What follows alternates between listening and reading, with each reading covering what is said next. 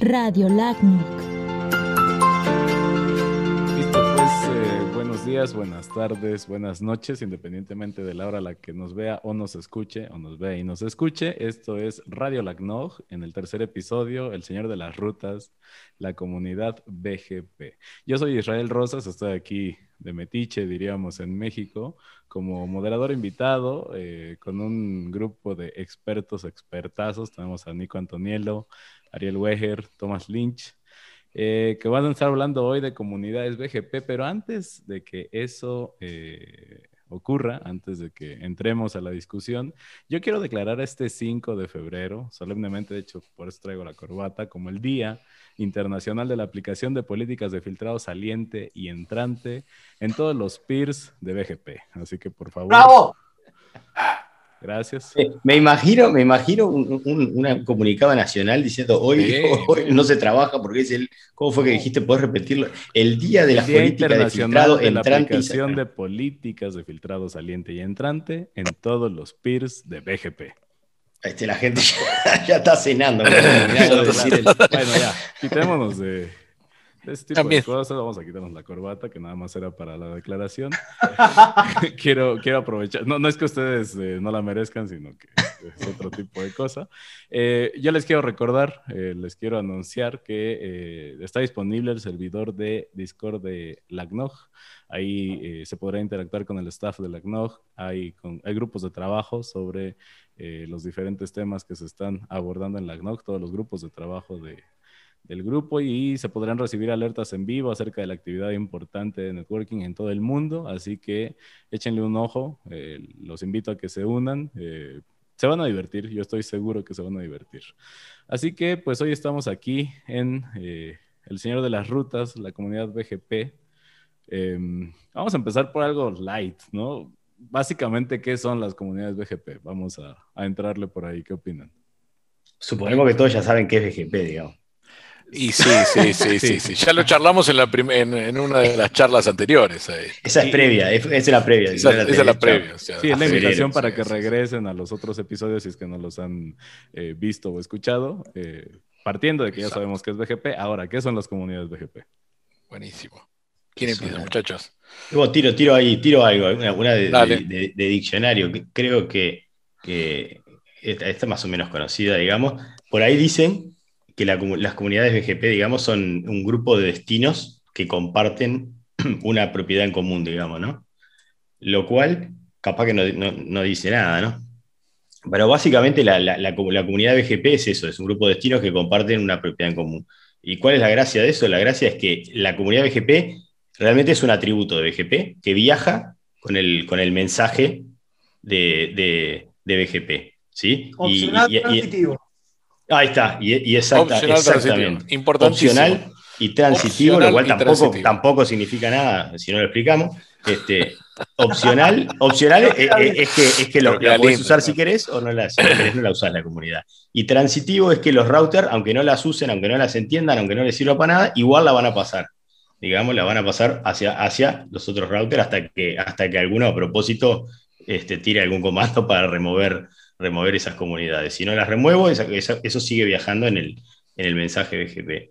Y eh, qué forma o qué aspecto tiene la, la- los formatos tiene la comunidad BGP, acá me va a tener que ayudar un poco, pero si mal no recuerdo, es un, campo de, de 32 bits, digamos, por lo general, dividido, en general dividido en dos, en dos secciones, digamos. Y, hay, muchos, esto depende un poco del, del- fabricante, del, sistema operativo, del router o del vendor o lo que sea, este, pero bueno, ta, en, en- en mi barrio la separábamos con dos puntos, digamos, entonces tenía una primera parte, dos puntos y la segunda parte. El estándar más básico, digamos, la primera parte es el sistema autónomo, el número de sistema autónomo que origina la comunidad, digamos. Si yo tengo un sistema autónomo, no sé, 65.007, como me gusta a mí, este, que además es uno privado, así no, estamos, no tenemos que ponerle pip a esto, es esa cosa que, que digamos algún sistema autónomo y después empiece De a alguien y no, nos un montón de porquería. Ahí está, el 65.007, dos puntos, y mi comunidad que podría ser, este, no sé, 1, 2, 3, 4. Entonces, e- esa, es- esa sería mi- mi- mi- la forma de definir la comunidad, ¿no? Mi sistema autónomo, dos puntos, y el número de comunidad. ¿sí? el sistema autónomo que lo origina y, el número de comunidad. Y después, bueno, con esas comunidades puedo hacer, básicamente, aplicar, usarlas para aplicar este, cualquier tipo de política de, enrutamiento, ¿no? Y esa creo que es la, una de las funcionalidades principales, o la funcionalidad principal de las comunidades, que es eso, es usarlas para aplicarle a esas, a esas rutas, están marcadas con ese atributo, este, después aplicarlas o vincularlas con políticas de, de enrutamiento. Lo, que dijiste fue muy importante, que la parte más importante de comunidades es que yo le puedo agregar miles de comunidades a un prefijo, pero si el router no, no lee esa comunidad, o sea, la recibe, la va a recibir, la va a tener en su base de datos, en su cuando haces un, cuando mostrás la ruta, va a mostrar la comunidad, eh, pero si no toma ninguna acción sobre esa comunidad, la pasa tranquilamente hacia su otro neighbor. Esa creo que es la parte más importante, ¿no? Que, va pasando hasta que alguien dice, bueno, borrarle todas las comunidades o borrarle esta comunidad en particular. y eso está bueno, ¿no, Tomás? Que, que, la, que no, es, no es que uno solamente le pueda, eh, pueda marcar o taguear, digamos, perdón por el, por el con una sola comunidad, ¿no? En realidad vos puedes ponerle, como dijiste tú, todas las comunidades que quieras a, un, a una, bueno, todas las que quieras, ¿no? en realidad debe haber algún límite por ahí, pero básicamente le podés aplicar más de una comunidad a la misma, a, la misma ruta, digamos. debe haber algún límite. Yo tengo un cliente que le decimos el capitán comunidades, que cada tanto nos abre un ticket y nos dice, ¿por qué no me funciona esta comunidad? ¿No? Entonces, te juro, tiene al menos 30 30 comunidades fáciles están viendo con cada prefijo, ¿no? Eh, y sobre todo, no solo, las de, no solo las que maneja mi sistema autónomo, sino las que manejan sistemas autónomos más allá de mi sistema autónomo. Es como Frodo, digamos, es el, jefe de la comunidad. Es, el, señor de las comunidades, es él. Exactamente. Este, capitán de comunidad. Este, y, sí. No, bueno, eh, no, termina, termina la idea y después meto un bocadillo. No, eso, que, las comunidades que son es, un atributo de BGP y si un router no, no, tiene ninguna política aplicada, no va a hacer nada sobre ellas, ¿no? Este, luego veremos cómo es que aplico políticas para ver esas comunidades y cómo armarlas esas comunidades, ¿no? Es lo más importante. Bueno, entonces básicamente estamos hablando de que una comunidad es sencillamente un label o una etiqueta o un es un número, de hecho es un número entero. Es un número, sí. De una determinada cantidad de, bits, dependiendo del tipo de comunidad que sea, porque ahora después no sé si van a hablar de, large communities. Ahí está. Sí, están las extendidas y las large, digamos, hay de todo las comunidades tradicionales, las extendidas, ahora hay unas que son como hiper, hiper extendidas, súper extra largas. las large, le dicen, sí, largas. Como, bien dijo Nico, esto es un número, y este número, eh, en un principio es un número de 32 bits, entonces se suele dividir en dos partes de 16 bits, porque ¿qué pasa? Antes los sistemas autónomos eran solamente de 16 bits. Entonces, cuando se empieza a hablar de la escasez de los sistemas autónomos, esto se extiende hasta los 32 bits, entonces tenés estos sistemas autónomos de, bueno, de 4 bytes, y ahí ya no te queda mitad y mitad porque no te alcanza el espacio para poner tu número de sistema autónomo si es que vos tenés uno de esos. Entonces tendrías que usar los 32 bits eh, para, identificarlo. Eh, entonces, bueno, hay distintos tipos de comunidades. Básicamente esto no va a afectar de ninguna manera a, lo que es la, conversación de BGP entre dos vecinos, eh, y son sencillamente una cantidad de números o de etiquetas, véanlo como simplemente marcas que uno pone hacia la, información de alcanzabilidad que llega o la que se va, o sea, la que envío o la que recibo. Este, no me voy a meter de nuevo en, decir la sigla porque la voy a decir mal de nuevo, como la otra vez. Este, entonces, estos números básicamente se pueden usar para dos cosas. Como esto es un, atributo opcional, opcional quiere decir que si no está, no se cae el peer de BGP. Tenés algunos atributos que sí son eh, necesarios, como por ejemplo, no sé, el next hop, el ASPAD, que si no están, el peer de BGP se cae y no se puede establecer. Este en particular está solamente si nosotros queremos que esté, y podemos, de hecho, podemos recibir comunidades e ignorarlas, este, o bien podemos incluso tratar de enviar comunidades, ahora lo vamos a ver probablemente con la siguiente pregunta de Isra, pero incluso podemos creer que estamos enviando comunidades.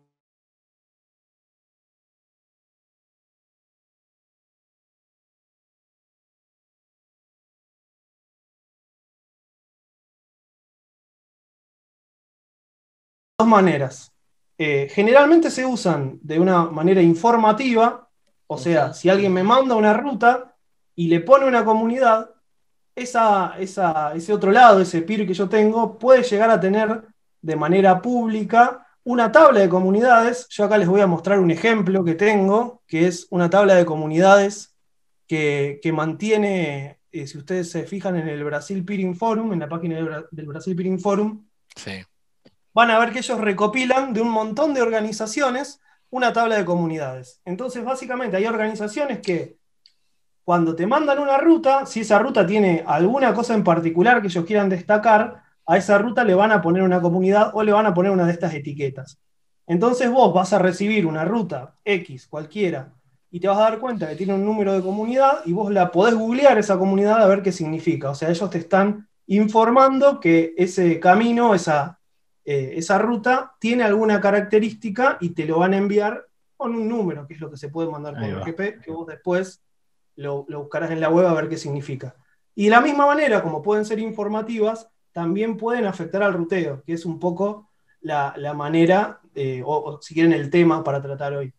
Yo puedo setear una comunidad y esa comunidad, cuando el del otro lado reciben la ruta con esa comunidad, alteran de alguna forma los atributos de BGP para que ocurra una determinada acción sobre esa red que yo estoy publicando. Entonces, básicamente son números que se pegan opcionalmente en rutas entrantes o salientes y pueden ser informativas o bien pueden ser usadas por un tercero para aplicar un determinado cambio que también debería estar establecido en alguna página web del peer con el que yo me estoy conectando.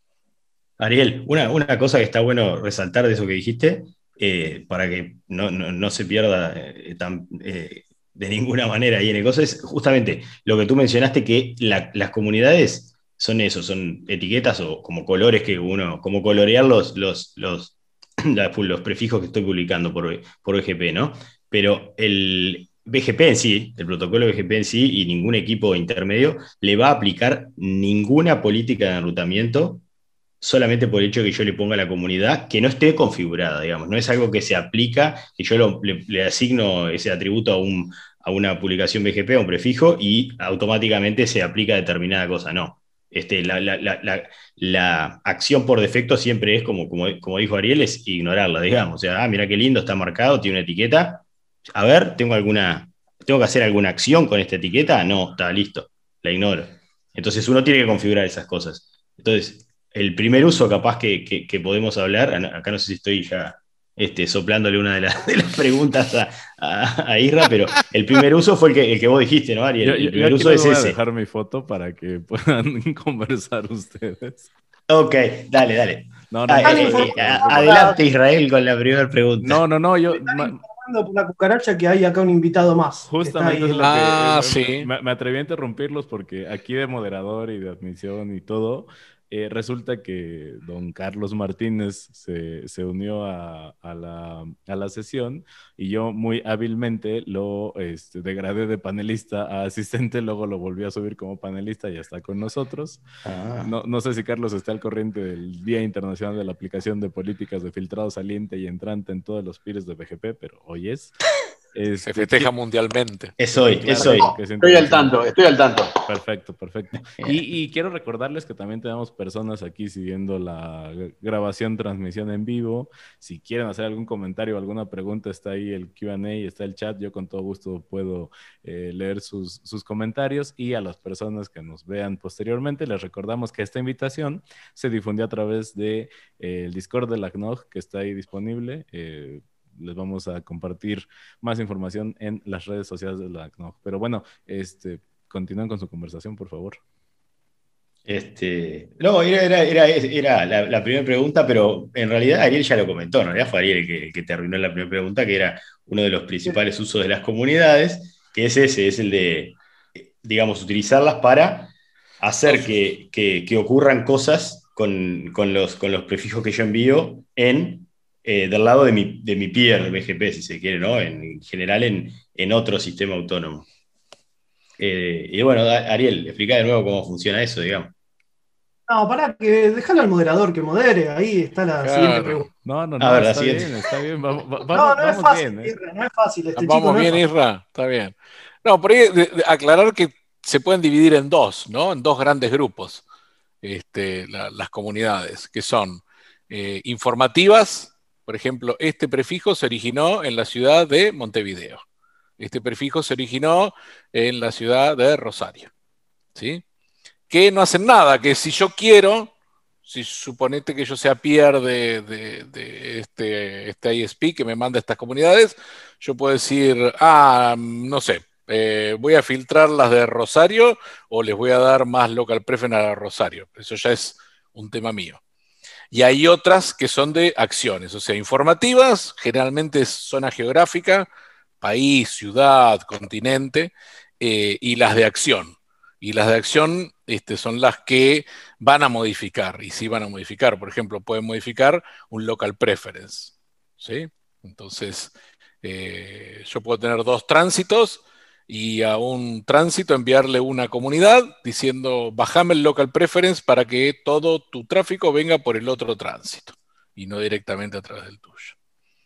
Este, esas son las dos grandes, eh, los dos grandes grupos, ¿no? Pero igual no son tan populares, ¿no? O sea, Igual no son tan populares. eh, y eso, eso por ahí me ha sorprendido, no voy a decir países, pero países donde yo suponía que tenían muy, muy, muy avanzado Internet. eh, y todos los, proveedores de tránsito de ese país eh, no usan comunidades, por ejemplo. No usan ni siquiera una de Black Hole Routing, que es la más usada, la que hay un RFC específico escrito que es para, para enviar a null. Eh, me parece que están muy divulgadas en, en otros continentes, en Estados en Norteamérica y en toda América están bastante divulgadas, en Europa también están muy divulgadas. Eh, pero no todos los tránsitos por ahí la publican, ¿no? Eso también lo, lo que decía Ariel que mostraba ahí con el IXP de Brasil. Eh, hay muchas empresas grandes que no publican sus, sus comunidades. Entonces, uno quiere modificar algo y no sabe qué hacer. Sí, o directamente no, no prestan el servicio ese, ¿no? Capaz que no, digamos, directamente no están prestando ese servicio a sus clientes. El servicio de, de, de Blackhole, que ahora podemos, no sé, después más adelante esperamos la pregunta y, y podemos explicar de qué se trata. no, dale, dale, explícalo de una vez porque creo que eso también puede ayudar a ilustrar un poco la utilidad de esto y de ahí podríamos saltar a, a explorar por qué, por qué se usa tan poco, por qué se usan Bueno, tan poco las comunidades. Uno de los, de los, de los, de los, de los ejemplos de uso de, de, lo- de los casos de uso de, de- de comunidades, y tal vez, este, no sé, yo fue cuando, cuando trabajaba en operaciones, era uno de los, fue uno de los primeros este, que usé, que utilizamos, digamos, que era eh, algunos de nuestros proveedores, en esa época no, no todos, creo que después ya casi todos lo, lo tenían ese servicio de, de Black Hole, algunos de los proveedores prestaban justamente ese, ese servicio de, de- de agujero negro, sería traducción literal, o Black Hole, este, que no es otra cosa que, este, si, yo, si yo quiero eh, descartar todo el tráfico que, tiene como destino determinado prefijo, por ejemplo, me llama un cliente mío este, que tiene un, no sé, un sitio web y dice, mira, estoy recibiendo un ataque eh, en, en una de mis direcciones IP, pero esa dirección IP está también dentro de mi red y me está saturando el enlace, entonces no pueden acceder a mi sitio web porque el, el tráfico que va a esa otra dirección IP que está dentro de mi red también me, me satura el enlace. Entonces, ¿qué, qué hago? No puedo, me- tengo una especie de ataque de negación de servicio porque no pueden acceder a mi sitio web porque me están atacando otra IP. Entonces, yo como proveedor le puedo, le puedo decir, ok, no te preocupes, yo pongo una ruta a null cero, que se- se- normalmente técnicamente le decimos ruta a null cero, pero no es otra cosa que configurar en mi red, en la red del proveedor, ¿sí? Un, un- en, algún dispositivo, esa ruta específica, ¿sí? Por ejemplo, un, un barra, típicamente, un- puede ser un barra en IPv4, puede ser un barra 32, pero podría ser un barra 24 o algo. En general, se trata de que sea lo más específico posible. Sí, sea, un barra generalmente es 32, 32, sí. Un barra 32 en IP versión 4, por ejemplo, una dirección IP, yo la, la coloco en, eh, en un cero en uno de, mi- de mis routers como proveedor, y bueno, todo el tráfico ese cuando llega a ese, a, ese, a ese router que tiene esa ruta null cero, el router lo va a descartar el tráfico y no va a seguir su camino hasta el cliente. Entonces el cliente deja de recibir ese tráfico y se libera de, de, ese, en el ejemplo se liberaría de ese ataque, digamos. ¿sí? Entonces, por supuesto que el destino que tenía esa dirección IP asignada ya no es accesible, digamos, ¿no? Por nadie. de todas maneras, de todas maneras no lo era porque estaba siendo atacado y saturaba el enlace. Entonces, esa medida se tiene que tomar con, este, con la autorización y con el expreso eh, solicitud del, que tiene ese, ese prefijo delegado, ¿no? Del cliente en este caso.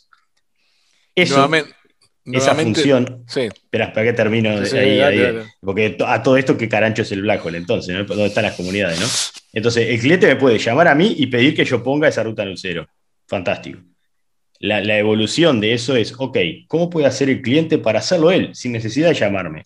Para él configurar en mi red, o sea, el cliente configurar en la red del proveedor un black hole. ¿sí? Y ahí es donde empieza la comunidad. Lo que puede hacer el cliente es esa, ese, ese prefijo, ¿sí? el cliente típicamente este, va a levantar una sesión BGP nueva contra algún este, router en particular, contra un peer en particular asignado por el proveedor, ¿sí? que va a ser específico para esa funcionalidad, y por esa sesión BGP, el cliente va a publicar ese prefijo barra 32 que quiere poner eh, a null cero, que quiere eh, hacer un black hole, lo va a publicar con una comunidad, con la comunidad de black hole. ¿Y quién le dice al cliente cuál es la comunidad de black hole? el proveedor. En el ejemplo mío sería yo. Yo le digo a mis clientes, miren, si yo recibo prefijos con esta comunidad, los voy a poner a null cero. Entonces el cliente publica el prefijo con esa comunidad y mi router ya tiene preconfigurado que eh, recibe ese prefijo, bueno, va a chequear que sea un barra 32, va a chequear que sea el cliente, digamos, porque si no yo, yo podría poner en black hole el prefijo de otro y hacer un ataque al otro, ¿sí? entonces todos esos chequeos hay que hacerlo, no, hay que hacer Gil tampoco, claro, ¿no? porque ahí marchamos, digamos, después dice, no, esta gente acá sugirieron cómo hacer ataques, este, este, ¿no? Como proveedor, si yo doy ese servicio, tengo que, no es solo configurar el black hole, sino también tengo que tener claro cuáles son las, rutas de los clientes, solo dejar este barra 32 para esto, pero bueno, en definitiva, el cliente ahora automáticamente, sin necesidad de llamarme, puede poner cualquiera de sus prefijos a, null cero y, mitigar un, ataque, por ejemplo, que le sature un, enlace. Lo, importante que mencionaste ahí es que habíamos dicho que si uno manda a las comunidades no hacen nada, ¿no? Eh, lo importante que mencionaste ahí fue que tu proveedor que vos le estás enviando tiene específicamente una política configurada, sea roadmap, sea policy en los comandos, ¿sí? para ponerlo a, nombre de vendors, eh, donde dice, si me llega esta comunidad, ponerle el next hop a null o por... Ahí ya va a depender del vendor, ¿no? Como sea. Pero generalmente es porque hay una política. Este, y, eso más, básicamente funciona con todas las otras comunidades, ¿no? La más conocida es la de, la de Black Hole, este, que incluso em, hay, una, hay un RFC 7999, 7999, que te indica que ponga general, no exige, sino que dice que una best common practice, una buena práctica es poner tu número de sistema autónomo, que siempre es tu black hole community sea tu número de sistema autónomo 2.999. ¿sí? Muchos usan 2.666 por el número de la bestia, básicamente. Eh, pero hay otros que, por ejemplo, eh, usan cualquier número. O sea, ¿sí? Incluso Lo importante es que esa información tiene que estar publicada en algún lado, Exactamente. En el sitio web del operador, ¿sí? o en, alguna, en, algún portal o en algún extranet del operador. O sea, estas cosas muchos operadores las configuran y después no las publican, y entonces eso no sirve para nada. O sea, la gente se tiene que enterar que si vos le mandás tal número de comunidad atachado a una, a una ruta, significa algo, o que si ellos te mandan un determinado número atachado a una ruta, vos podés llegar a tomar alguna acción. Yo he visto, por ejemplo, algunas eh, otras que más allá de Black Hole son, por ejemplo, si vos pones este número en una ruta, yo no se la voy a publicar a ningún peer de Asia, por ejemplo. Entonces con eso vos podés, eh, y un poco volviendo al tema de, de, tu cliente del millón de comunidades, lo que estoy buscando es, hacer eso. Es, justamente, esta es una manera muy elegante y muy buena de de alguna forma tratar de hacer alguna ingeniería de tráfico, pero vos sí o sí necesitas conocer cuáles son las políticas, cuáles son las comunidades que acepta el, tu contraparte de BGP, y tu proveedor de servicio.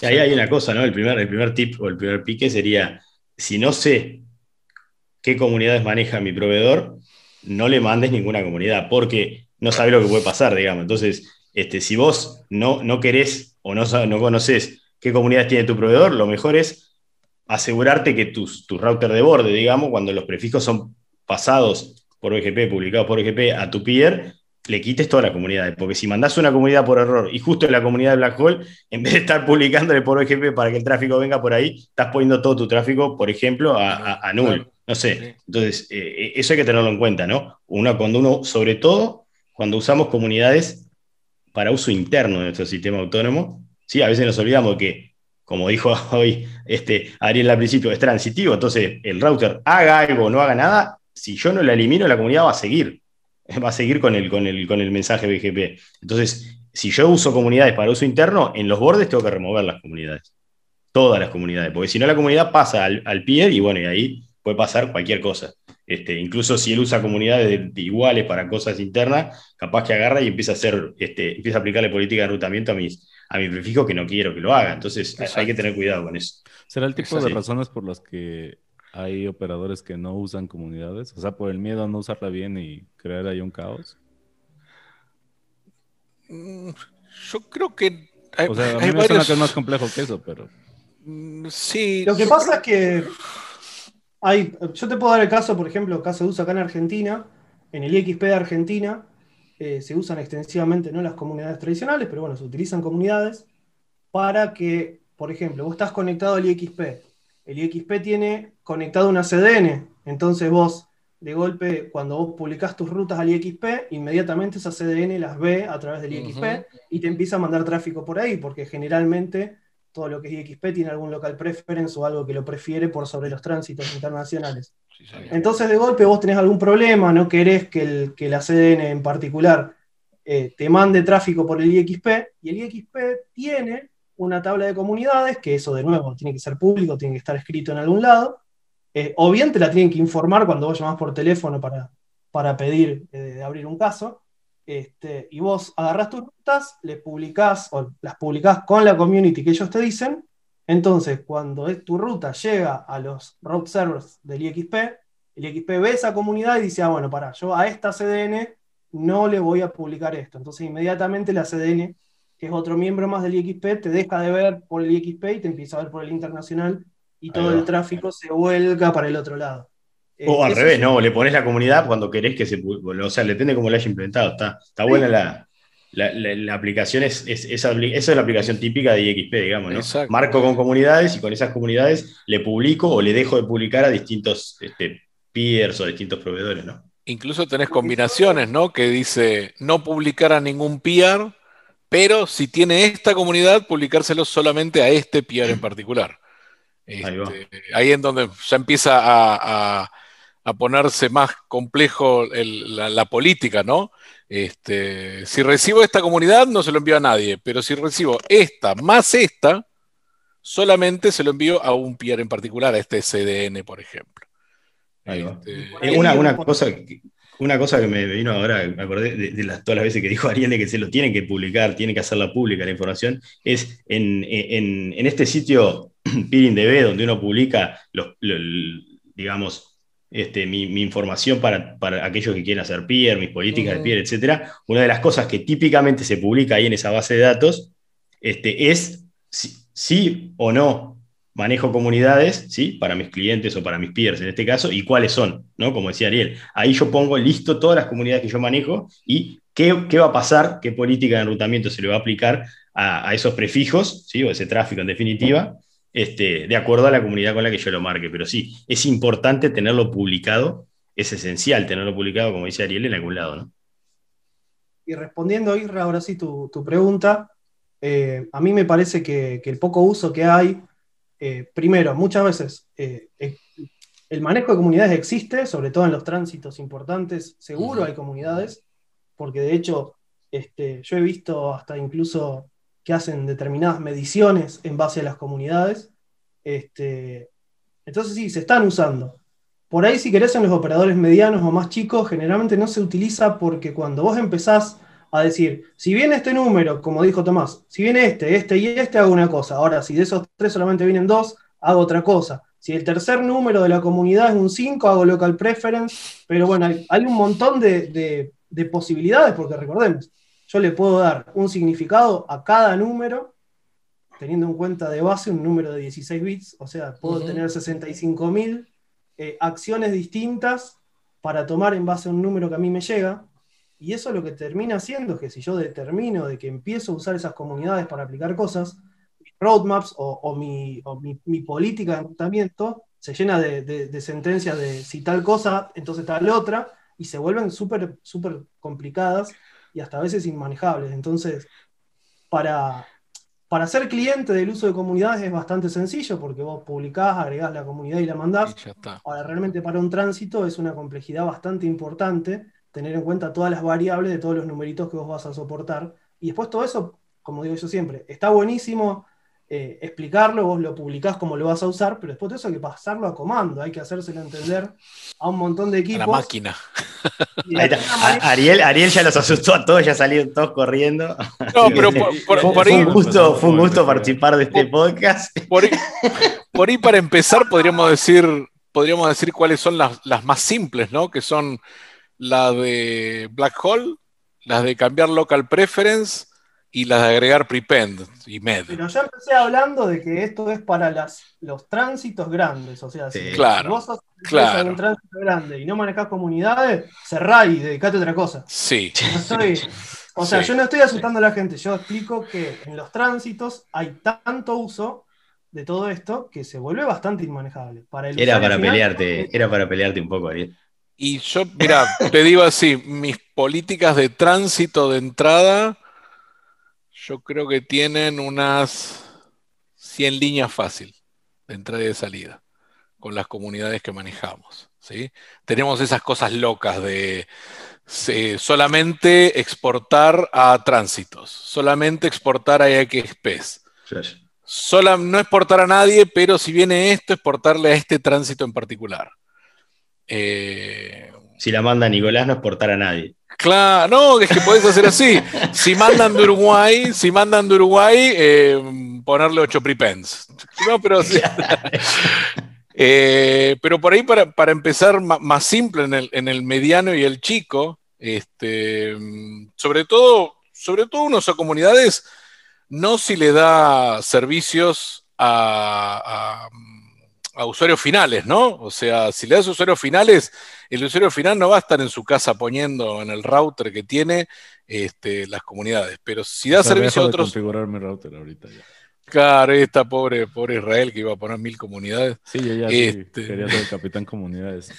Eh, Israel, Israel, no sé si, ahí si, no quiero arruinar otra pregunta, pero hay, otro uso que, nos estamos este, salteando, que es de los que eh, yo lo pondría entre los usos básicos junto con los dos que decía eh, Tomás ahí el, junto con el black hole y, el, y, el, local preference, digamos, que es eh, la famosa comunidad no export, ¿no? Ah. Muy, poco, muy poco utilizada y, en realidad ese sí lo deberían usar tanto los eh, pequeños, súper pequeños, medianos o, incluso más los pequeños y medianos que los grandes, porque en general los grandes este, tienen, tienen anchos de banda, manejan anchos de banda con sus upstream providers, digamos, con sus proveedores de tránsito, manejan mucho ancho de banda. O sea, bien, se podría decir que eh, para operadores que quisieran empezar como a experimentar con comunidades, este podría ser un buen eh, primer acercamiento. Sí, porque la comunidad no es por, funciona así, digamos. Eh, primero, ¿qué es la comunidad no es por? La comunidad no es por, es una comunidad con la que yo marco mis prefijos, ¿sí? Esos prefijos son publicados a mi, a mi peer, digamos, por ejemplo, a, mi proveedor de, a un proveedor mío de tránsito, y ese proveedor de tránsito, ¿sí?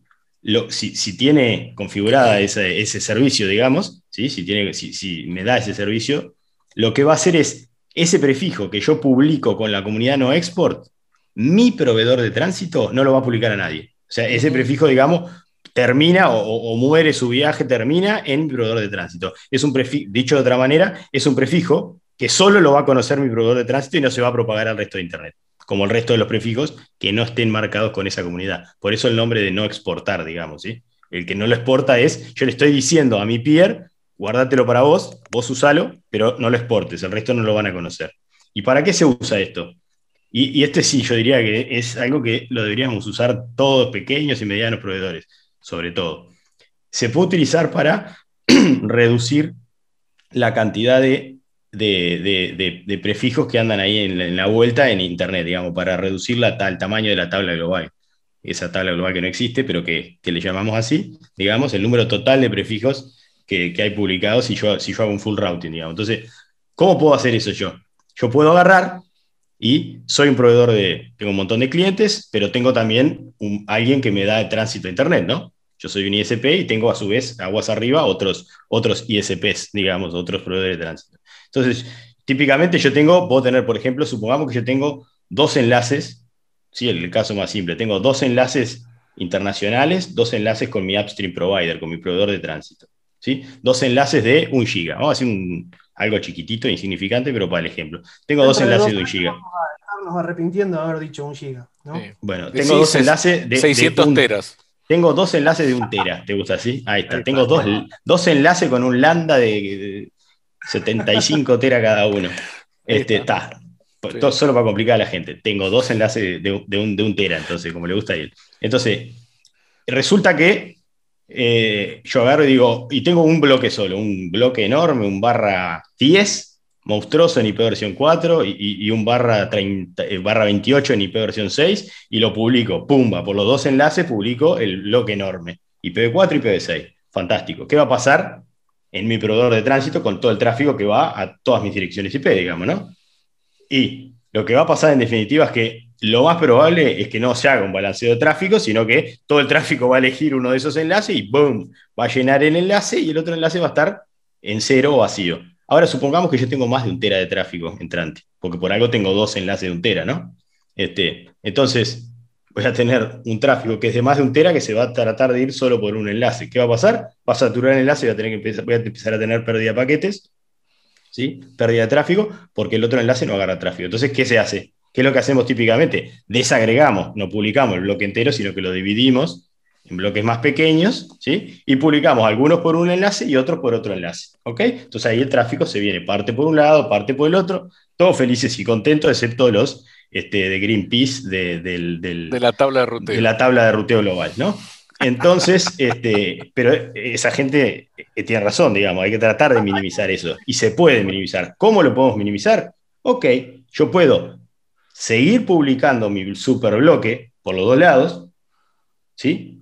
Y además, y además desagregar y publicar los bloques desagregados, parte por un lado y parte por el otro. ¿Y qué hago? Marco con la comunidad de nuevo export esos bloques desagregados, o sea, esos prefijos eh, más pequeños eh, o más, más largo, esto es un, siempre fue un relajo, Eh, eso de sí, longer sí. y no sé qué, está. Si yo tengo un barra 10 en IP versión 4, lo publico por los dos lados, ¿sí? después lo desagrego en, en chiquicientos barra este, 16 o, o barra 20, y esos publico algunos por un lado y otros por otro. Y todos esos bloques chicos, todas esas publicaciones, las marco con no export.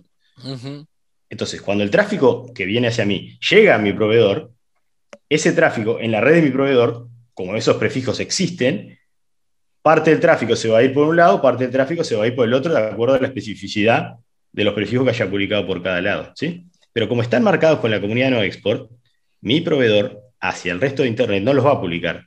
Lo único que va a ser publicado hacia el resto de Internet es el barra 10S que hablaba en el ejemplo, que no lo marqué con la comunidad. Entonces, Internet sigue viendo un solo prefijo, un barra 10.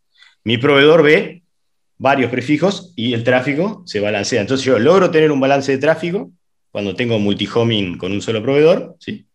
Y a, a- a su vez, utilizando esa comunidad no export, evito publicar todos esos prefijos chiquitos hacia, hacia, el- hacia la tabla global, digamos. ¿no? Y ese es un uso este, que debería ser este, bastante popular. Yo, la pregunta que se está haciendo acá, doña Rosa, es, che, ¿y ¿cuál es el número de la comunidad no export? No, bueno, hay algunas comunidades que, como esta, no export, son bien conocidas, se llaman las well-known communities, eh, mientras hay Nico empina el, el coso ese. eh, las, Es vi- hay- es vino eso. ¿eh? Tiene agua, tiene agua, nada. Entonces, cuando vos vayas a la, línea de comando de, de tu equipo, vas a encontrar que hay comunidades que ya existen y que están llamadas por nombre. Por eso cuando él dice no export, se llama no export en todos lados. Entonces, cuando vos le apliques el comando set o lo que fuera que uses, ahí le vas a decir set no o set community no export. Y se van a llamar así. No, eso, abajo de todo eso hay un número, en realidad es un número reservado, pero en realidad en la configuración de todos los equipos está eh, llamada de esa manera. Y esa lo que va a hacer es que el no export hace que la ruta que vos envías en realidad no se va a exportar por fuera de la SN del vecino. O sea, el router que lo reciba se lo va a pasar por IBGP a todos los routers que él tenga, con el, con el que tenga el mismo sistema autónomo, pero nunca se va a exportar hacia un sistema autónomo distinto. Y hay otra comunidad, por ahí mucho menos usada, porque no sé si tiene tanto sentido, este, que también se llama No Advertise. Uh, sí. Eh, vos usás esa comunidad, vos se la pasás a tu vecino y nunca va a salir del router, o sea, ni siquiera se va a extender adentro del sistema autónomo del vecino. Eh, como caso de uso está buenísimo lo que contó Nico. Tengan cuidado primero, siempre, antes de usar estas cosas, chequen, porque a mí me pasó una vez de tirar un montón de prefijos chiquitos con no export y después mi vecino del otro lado, una, un, un Tier 1 bastante conocido, me lo pisó. O sea, la comunidad que yo mandé, él la recibió, la borró y mandó todos los prefijos para arriba. Entonces, eso que yo quise hacer de que él se quede con las rutas y no se las pase a nadie, después se las terminó pasando a todo el mundo. Ahí va. Entonces- o te puede pasar al revés, ¿no? Te publicaste todos los prefijos chiquitos con no export y te olvidaste de publicar el Del prefijo grande. grande. sin no export. O lo Claro. marcaste también con export, entonces el resto de internet ni se entera de tu prefijo y, y ahí Esto te fue haces un hermoso, Radio Lacnoc. este, Gracias por escucharnos. Los esperamos en la siguiente emisión.